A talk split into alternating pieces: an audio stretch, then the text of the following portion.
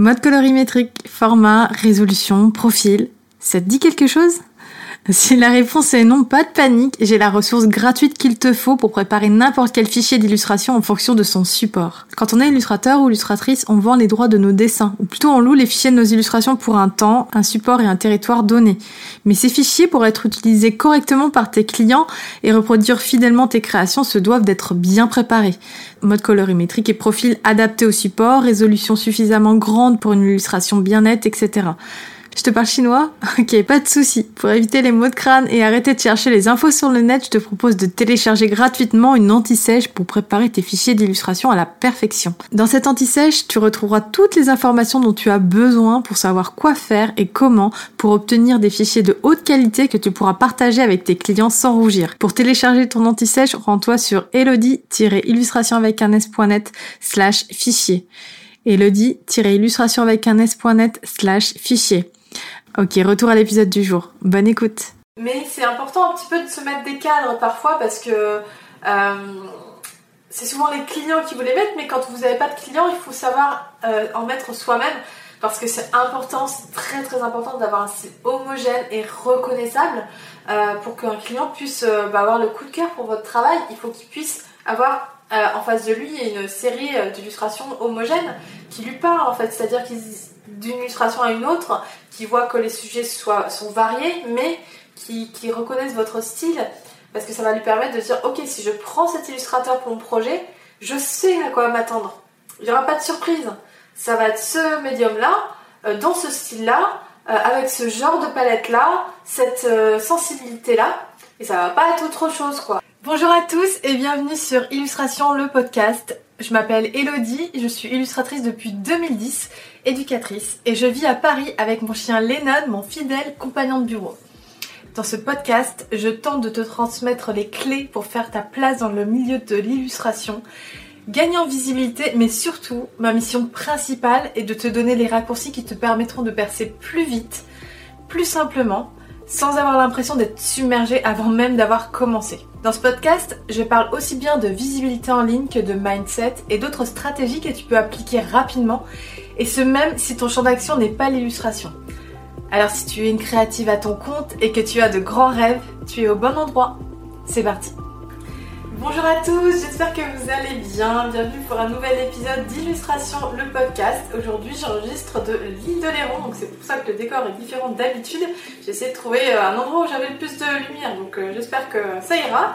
Euh, alors aujourd'hui, j'ai envie de, vous parler de, de, dessin et surtout de la manière dont vous pourriez améliorer rapidement vos dessins. Je sais que c'est un blocage que beaucoup d'illustrateurs en herbe ont, c'est-à-dire que devant la montagne de, progrès à faire, euh, beaucoup d'entre eux ont tendance à, abandonner ou en tout cas à, avoir, à, démotiver avant même d'envisager de, se lancer dans l'illustration.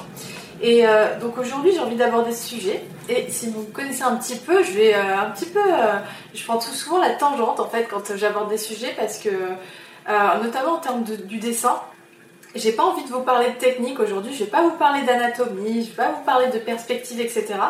Parce que je considère que tout, les, enfin, tout ce genre de choses, tout, tout le côté technique du dessin, c'est quelque chose que vous pouvez très bien apprendre euh, bah, sur internet, sur des tutos, etc., dans des bouquins. Et, euh, et, moi personnellement, ça m'a toujours gonflé ce genre de truc, le, côté trop académique du dessin. Euh, et, et, personnellement, moi je sais que ça m'a bloqué à un moment donné, donc j'ai appris à dessiner différemment en fait. Pour ma part, je vais pas être très originale, mais je pense que le meilleur conseil qu'on peut donner à un illustrateur pour s'améliorer, c'est de pratiquer et d'en faire vraiment une pratique régulière. N'oublions pas que dans toutes les formes d'art en général, euh, on a beau euh, réfléchir à la façon dont on a envie de dessiner, dont on a envie de faire une composition, etc.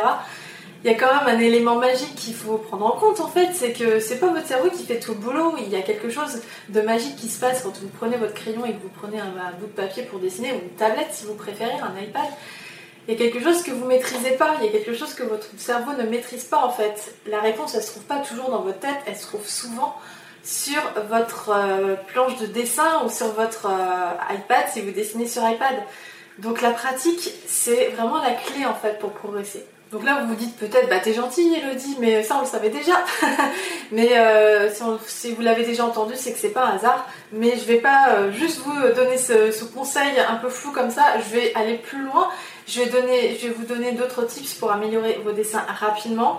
Euh, je vais également vous donner des conseils pour incorporer une routine créative dans votre quotidien, même si vous travaillez à plein temps, même si vous avez des enfants, même si vous avez vraiment peu de temps, vous verrez que il y a des petites astuces pour euh, pouvoir euh, instaurer une routine créative dans votre quotidien, notamment parce que quand on est illustratrice, quand on est artiste en général, pour moi, je sais que c'est un besoin vital en fait de dessiner. Quand je dessine pas pendant longtemps, ça me manque. Et euh, notamment quand on est un illustrateur ou une illustratrice en herbe, c'est encore plus présent parce qu'on a envie, on a envie d'en découdre, on a envie de dessiner tout le temps. Donc euh, c'est très important d'arriver à, se dégager du temps pour pouvoir dessiner, bah, déjà pour votre propre plaisir, mais aussi pour pouvoir progresser au quotidien. Et enfin, dans cet épisode, je vais également faire en sorte de démystifier tout le côté académique justement, tout le côté scolaire, le côté comme je vous perspective, anatomie, tous ces, tous ces trucs-là, qui pour ma part, euh, trouve ça barbant. Euh, et, je trouve que c'est pas hyper fun d'apprendre le dessin euh, par le biais de, choses trop techniques. Et, donc on va voir que c'est pas une obligation, qu'on n'est pas obligé d'être hyper calé dans tous ces domaines-là, d'être hyper calé en anatomie, d'être hyper calé en perspective. On peut très bien être illustrateur en n'ayant pas toutes les, ces notions-là, en n'étant pas parfait à ce niveau-là. Et euh, on va voir qu'on peut très bien euh, percer dans l'illustration, euh, même si on n'est pas le meilleur dessinateur du monde. Donc en fait, j'avais envie d'enregistrer cet épisode pour vous montrer que certes, vous pouvez avoir l'impression d'aujourd'hui d'avoir une montagne qui se dresse devant vous, devant tous les efforts, tous les progrès qu'il vous reste à faire, surtout si vous comparez avec des illustrateurs qui sont installés depuis des années. La première chose que j'ai envie de vous dire, c'est que ne vous comparez pas trop parce que les illustrateurs qui sont installés depuis des années, vous connaissez pas toute leur histoire. Vous connaissez pas leur début, peut-être qu'ils ont galéré aussi euh, comme pas possible, qu'ils avaient sûrement les mêmes doutes que vous, euh, vous pouvez avoir en ce moment, et que bah, ils ont commencé quelque part. On a tous commencé quelque part quand on est illustrateur, on a tous commencé euh, bah, en se rendant, en ayant parfaitement conscience que notre niveau n'était pas à la hauteur et qu'il y avait du boulot quoi. Mais il faut commencer quelque part. Donc être débutant, c'est comment dire, on peut pas passer par la case euh, senior illustrateur sans passer par la case débutant. Donc déjà ça c'est une chose à, prendre en compte. Ne vous comparez pas trop. Et surtout je voulais vous dire que la technique certes, c'est important, mais comme je vous disais, vous allez pouvoir euh, apprendre toute votre vie en fait. Quand on est illustrateur, il n'y a jamais un moment donné, on se dit c'est bon, je sais tout faire, c'est bon, je sais faire la perspective, je, faire, je sais faire ci, je sais faire ça. On est toujours en progression, on a toujours. Euh, euh, je sais pas, on, peut toujours être inspiré par d'autres artistes qui sont encore un niveau au-dessus, encore un niveau au-dessus, une, autre technique, un autre truc. Et du coup, on est tout le temps en perpétuelle progression, en perpétuelle apprentissage en fait et je trouve ça hyper excitant justement quand on est artiste. Donc certes, la technique c'est important, mais ce que je voulais vous dire aussi, c'est que votre sensibilité, c'est ça qui, fera la différence. C'est ça qui fera votre œil en fait, ce que vous dégagez, ce que vous avez envie de mettre dans votre dessin, dans votre patte, dans votre travail. Ça, c'est ça qui va faire la différence entre quelqu'un qui dessine des fleurs à l'aquarelle et une autre personne qui va dessiner des fleurs à l'aquarelle il y aura votre patte, votre œil, votre euh, sensibilité qui va faire toute la différence. Alors le premier conseil pour améliorer vos dessins, c'est de mettre en place une routine créative. Donc quand je dis une routine créative, c'est vraiment d'essayer de mettre en place une routine au quotidien. Je sais que c'est pas évident, surtout quand on travaille. Moi, je suis passée par cette phase à un moment donné, j'ai bossé dans le dessin animé. J'avais complètement arrêté de, de, dessiner parce que je travaillais essentiellement sur ordinateur euh, quand je faisais de la 3D.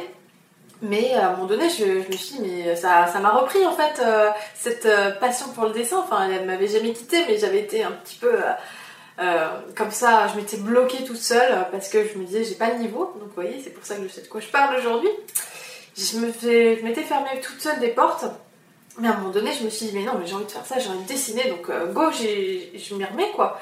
Et du coup, j'ai dû euh, me remettre comme ça à travailler euh, alors que je travaillais toute la journée et que j'étais épuisée, etc. Alors, il y a plusieurs façons en fait de, mettre, euh, comment dire, de remettre une routine créative dans votre quotidien. Il y a trois options. Enfin, moi j'en ai détecté trois. La première, c'est le matin. Du coup, vous vous levez plus tôt que d'habitude. Si vous vous levez à 7h, bah, vous dites hop, bah, je me lève à 6h. De 6h à 7h, je vais travailler. Vous voyez, vous faites en sorte que le soir, vous ayez votre bureau prêt à travailler. Parce que si vous devez sortir votre crayon, votre trousse, votre machin, bah, vous allez perdre du temps. Donc, faites en sorte de préparer la veille. Hop, vous vous levez le matin, vous prenez un café, un thé, ce que vous voulez, vous vous installez à votre bureau et pendant une heure, au calme, vous dessinez. Ça, c'est la première option. La deuxième option, c'est euh, le soir en rentrant du boulot, tout simplement. Euh, voilà, pareil, vous, euh, vous, partez le matin en ayant installé votre bureau, etc. Et le soir, pauvre, vous mettez votre sac dans un coin, vous prenez toute votre famille, vous dites là pendant, même si c'est une demi-heure, pendant une demi-heure, je vais être tranquille, foutez-moi la paix, je travaille sur mes dessins. Ça peut être ça, ce créneau-là. Ou sinon, le dernier créneau, en fait, c'est après manger, avant de vous coucher. Euh, alors tout dépend si vous êtes plutôt du matin ou du soir. Euh, voilà, après, euh, moi je sais que je suis plus productive le, matin par exemple, mais pour le dessin ça me dérange pas de dessiner le soir parce que du coup il y a une ambiance plus calme, plus. Voilà, surtout si vous avez des enfants par exemple qui sont couchés, vous voyez, ça peut être un, moment de calme. Mais comme le matin aussi, le matin très tôt ça peut être un moment de calme. Mais à vous de voir ce qui vous correspond le mieux, ce qui vous convient le mieux, mais en tout cas c'est possible en fait, il suffit juste d'en faire une habitude et par contre faites en sorte de, le faire toujours à la même heure. Essayez de ne pas décaler un jour le matin, un jour le soir, un jour le truc. Parce qu'en fait, l'idée, c'est que votre cerveau euh, s'habitue, en fait, que ça devienne comme un automatisme, comme euh, de se laver les dents, et que vous ayez même plus à, y penser, quoi. Que ça soit vraiment euh, comme, voilà, comme je vous dis, comme le fait d'aller se laver les dents avant de, vous coucher ou un truc comme ça. plus vous allez instaurer cette habitude de, cette routine créative dans votre quotidien, plus ça va devenir une habitude. Et euh, au bout d'un mois ou deux, vous verrez que déjà, euh, bah, ça, voilà, ça sera, ça sera devenu vraiment euh, un automatisme et que, bah, vos, proches aussi se seront habitués.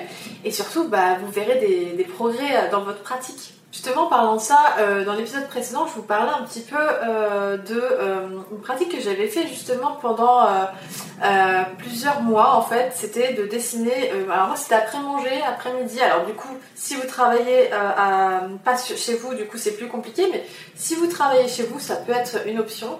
hop, après manger, vous calez une demi-heure avant de reprendre le boulot euh, et, vous faites comme ça une pratique créative où euh, voilà, vous, mettez en, place un, exercice, quelque chose à, recopier, une photo ou que sais-je, ce que vous voulez, ou un dessin en cours que vous dessinez comme ça sur plusieurs jours, comme vous voulez.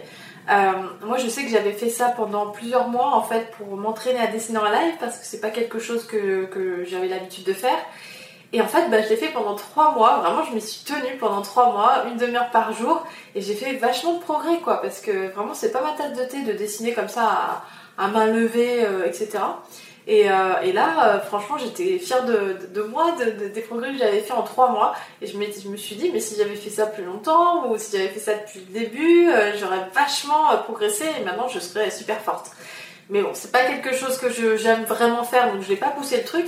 Mais tout ça pour vous dire que vraiment, c'est. Il n'y a pas de secret, quoi. La, pratique au quotidien, c'est vraiment très efficace. Vous prenez votre dessin de maintenant, d'ailleurs, ça pourrait être un bon euh, challenge. Vous pouvez commencer à faire un dessin euh, demain et, euh, dans un mois euh, vous montrez, vous, faites un, autre dessin et vous mettez les deux à côté, vous verrez déjà une grande différence. Deuxième conseil pour améliorer rapidement vos dessins, c'est de vous concentrer sur le plaisir et sur le médium que vous utilisez, sur les sensations que vous pouvez ressentir plutôt que sur la technique.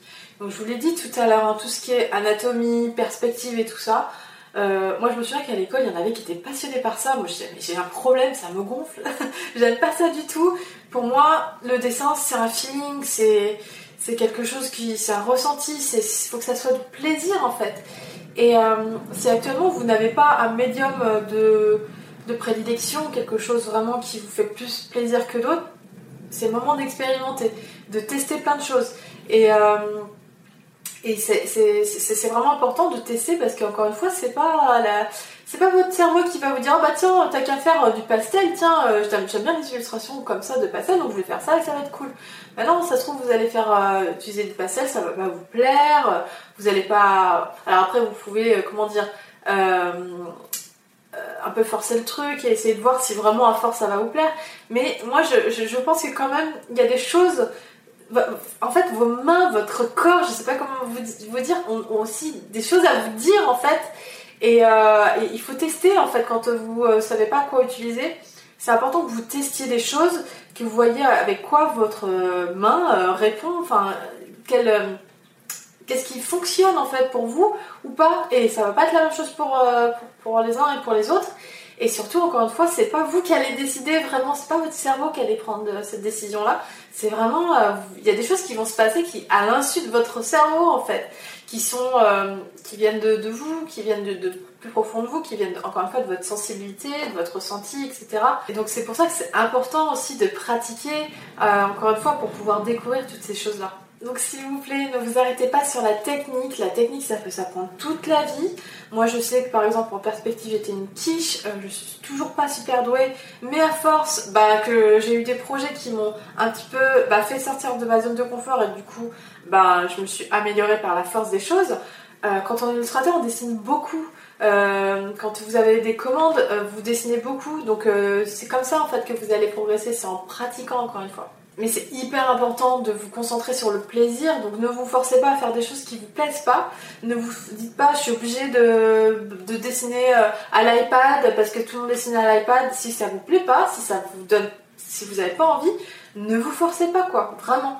Euh, si c'est au contraire, si vous adorez dessiner sur l'iPad et vous dites bah ça serait bien quand même que je dessine un peu à la main parce que bon bah je sais pas, euh, ça serait bien que je montre mes croquis sur, sur carnet etc. Si ça vous dit rien, bah le faites pas non plus en fait.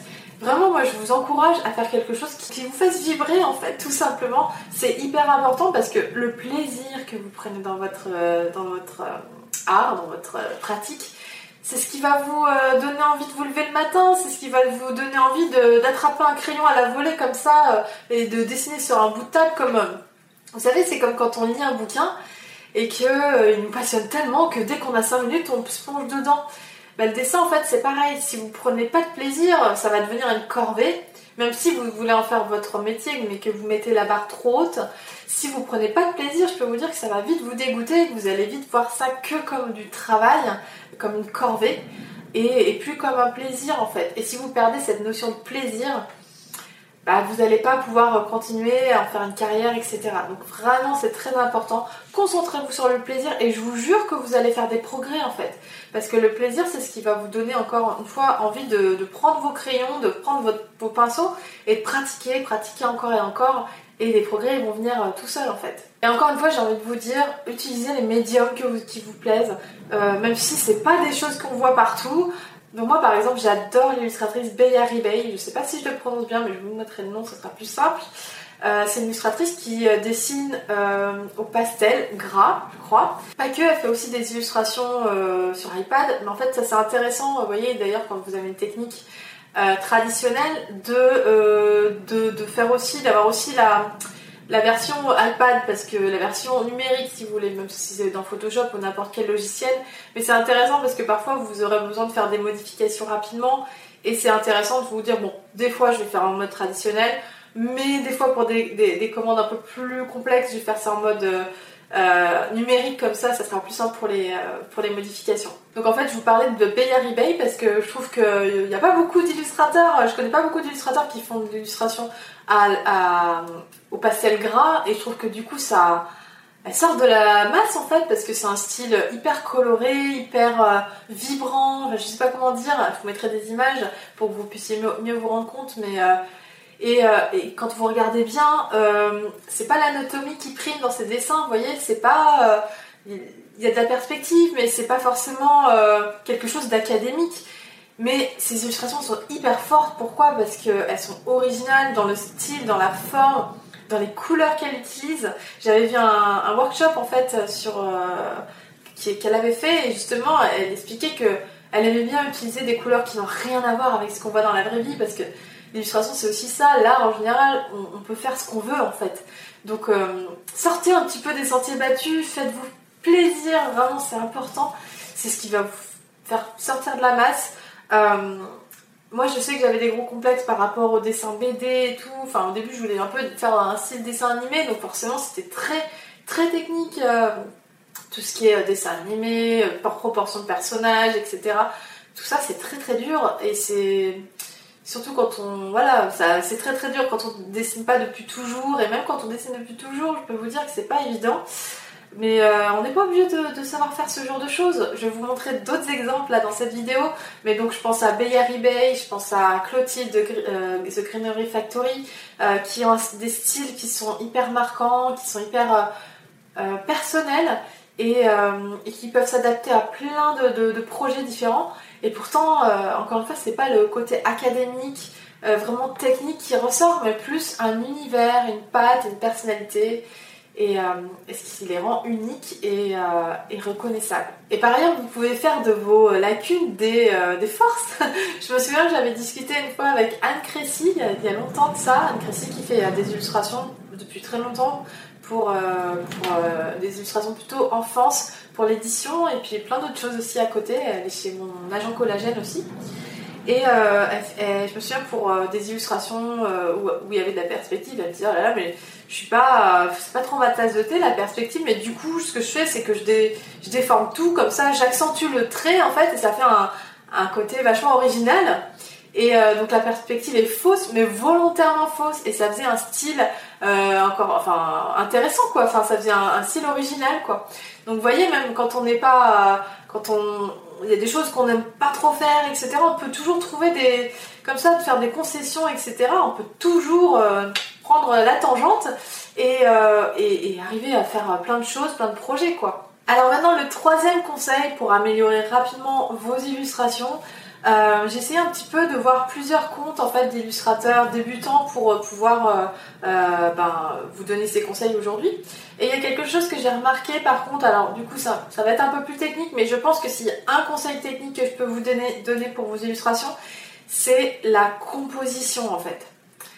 La première chose, en fait, c'est déjà d'essayer. Alors, ça, c'est un conseil qu'on nous avait donné à l'école c'est de toujours faire en sorte d'avoir un blanc tournant. Euh, c'est-à-dire de ne pas faire des trucs qui tapent euh, les, bords, en fait, d'avoir toujours du blanc, euh, quoi qu'il arrive. Nous, carrément, on nous demandait de mettre, de faire un, comme ça, un, trait au crayon, même du scotch pour vraiment qu'on ait du blanc autour, quoi. C'était vraiment pour nous forcer à le faire, mais du coup, c'est devenu un automatisme. Et je trouve que c'est important quand même d'avoir que ça respire, en fait. Euh, même, sur un dessin papier, etc., une illustration numérique, c'est important d'avoir quand même quelque chose de blanc autour et, l'action euh, un peu plus centrée, quoi. Ensuite, vous savez que vous avez la règle des tiers, en fait, où vous pouvez euh, couper comme ça votre dessin en plusieurs parties et mettre les éléments essentiels au, point clé, en fait, de votre, des, des croisements, en fait, des lignes et euh, ça vous permet comme ça d'avoir euh, une composition plus intéressante. Alors après c'est pas à prendre au premier degré parce que moi je sais que quand j'ai découvert cette règle j'étais ah mais attends mais du coup là ça faut que je le mette là mais du coup ça faut que je le mette là. C'est pas à prendre au, premier degré mais ça c'est des règles en fait qui peuvent vous aider. Par exemple votre élément principal euh, je vais dire n'importe quoi, si vous avez un chien dans une prairie, bah, peut-être que votre chien, vous pourriez le mettre comme ça au tiers et, euh, et euh, pareil, le, niveau euh, du, sol à un tiers, et, voilà, vous aurez une composition intéressante. Et aussi, attention aux couleurs que vous utilisez, attention à ne pas utiliser des couleurs qui ne vont pas ensemble et à utiliser trop de couleurs en fait. Moi, je vous conseille de, prendre 2-3 couleurs pour commencer, des couleurs qui sont plus, ou moins harmonieuses, qui vont bien ensemble. Et après, si vous voyez que vous avez besoin de plus de couleurs, bah, vous essayez de prendre, de faire des dérivés en fait de ces couleurs-là. Euh, pour avoir quelque chose, enfin des camailleux en fait de couleurs, histoire d'avoir euh, quelque chose qui reste harmonieux. Euh, parfois, je vois des trucs vraiment très criards, il y en a trop, il y a trop d'informations. Et ça, c'est non seulement on comprend pas trop ce qui se passe, il y, a, trop de choses, et en plus, ben, c'est, ça manque d'esthétique, quoi. Donc vraiment attention à vos couleurs, faites en sorte de de pas trop avoir de couleurs. Vaut mieux pas trop que trop justement. Donc une, deux, trois.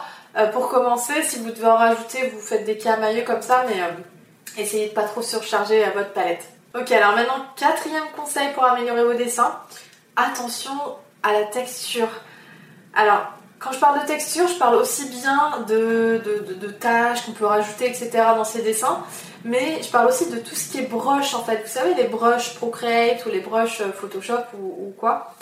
alors moi, je trouve que rien de tel que d'utiliser déjà ses propres brushes, ses propres textures, etc.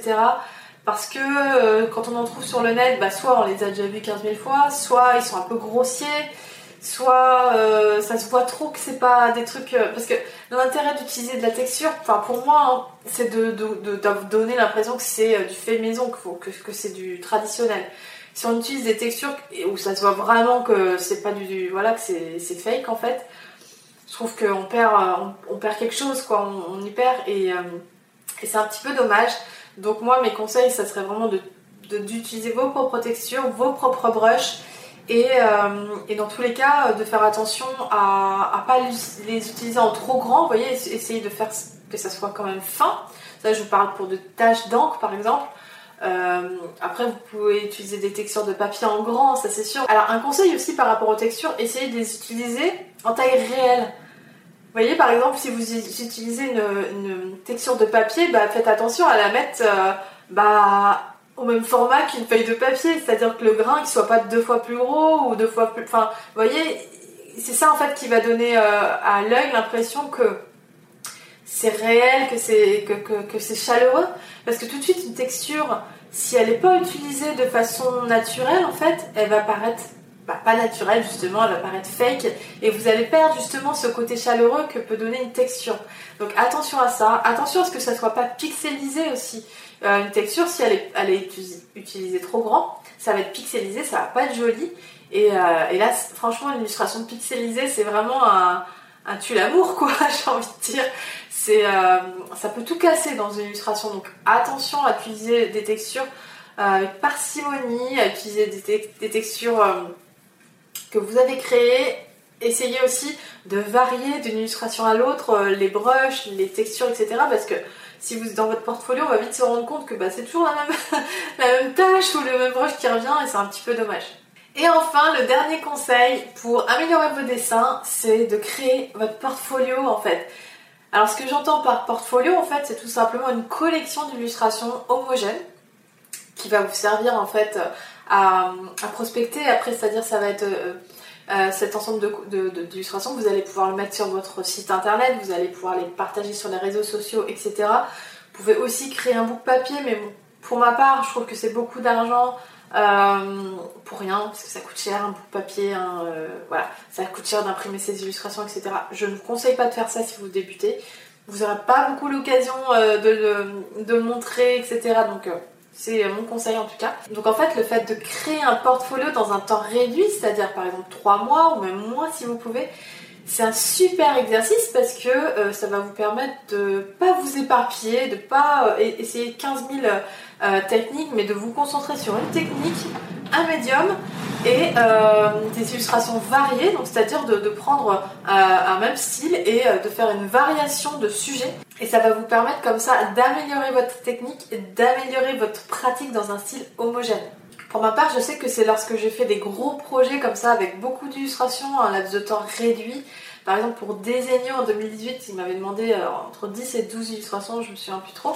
Mais c'est lors de projets de ce genre-là que du coup j'ai vraiment fait euh, un bond en avant parce que bah, beaucoup de dessins en peu de temps, c'est là où vous faites des progrès. Vous allez à l'essentiel en fait.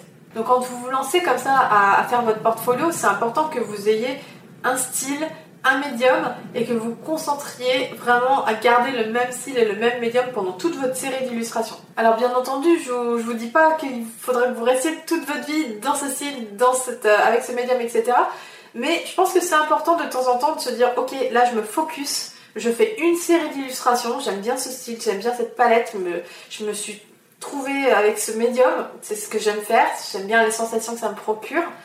Euh, je me vois bien continuer avec euh, ce style pendant des années, etc. Euh, et quand vous avez trouvé votre style, etc., c'est important après que vous, vous puissiez faire une série d'illustrations que vous allez pouvoir mettre en avant, que vous allez pouvoir partager à la fois sur votre site internet, à la fois sur vos réseaux sociaux et avoir comme ça une espèce d'homogénéité. Encore une fois, il n'y a que comme ça en fait qu'on peut euh, euh, trouver des réponses à ces questions. Parfois, c'est en se mettant euh, un petit coup de pression, en se mettant un objectif, en se disant ok, je vais créer 10 illustrations avec ce médium, avec ce style. Quand j'aurai fini ces 10 illustrations, je passerai à autre chose, je, je pourrai voilà re- recommencer mes explorations. Mais c'est important un petit peu de se mettre des cadres parfois parce que euh, c'est souvent les clients qui vous les mettent, mais quand vous n'avez pas de clients, il faut savoir euh, en mettre soi-même parce que c'est important, c'est très très important d'avoir un style homogène et reconnaissable euh, pour qu'un client puisse bah, avoir le coup de cœur pour votre travail. Il faut qu'il puisse avoir en face de lui une série d'illustrations homogènes qui lui parlent en fait, c'est-à-dire d'une illustration à une autre, qui voit que les sujets soient, sont variés, mais qui, reconnaissent votre style.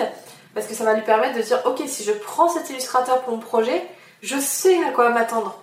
Il n'y aura pas de surprise. Ça va être ce médium là euh, dans ce style là euh, avec ce genre de palette là cette euh, sensibilité là et ça va pas être autre chose quoi. Et moi c'est ça que je veux voir et quand vous avez comme ça un portfolio homogène en fait bah, c'est beaucoup plus simple pour un client de se projeter et donc c'est beaucoup plus simple pour lui de vous faire confiance et de vous confier son projet parce qu'il sait à quoi s'attendre. Donc vraiment, si vous cherchez à améliorer vos illustrations, je vous conseille vraiment de vous fixer comme objectif de créer un portfolio, c'est-à-dire une série d'illustrations. Je vous parle pas encore de site internet, de, portfolio papier, etc. Je vous parle vraiment d'une collection d'illustrations. Je vous, conseille vraiment de vous fixer cet objectif parce que ça va vous permettre non, seulement de faire des progrès euh, rapidement en peu de temps, de trouver ou d'affiner votre style et de valider votre médium préféré. Et voilà, c'est tout pour l'épisode d'aujourd'hui. J'espère que ces 5 conseils pour améliorer vos illustrations vous auront été utiles. J'espère qu'aujourd'hui, cet épisode vous aura boosté, vous aura redonné la motivation si vous en aviez besoin. Euh, merci de m'avoir écouté. Pour l'heure, je vous souhaite une très belle journée et je vous donne rendez-vous la semaine prochaine, même jour, même heure, pour un nouvel épisode d'Illustration, le podcast. Bye bye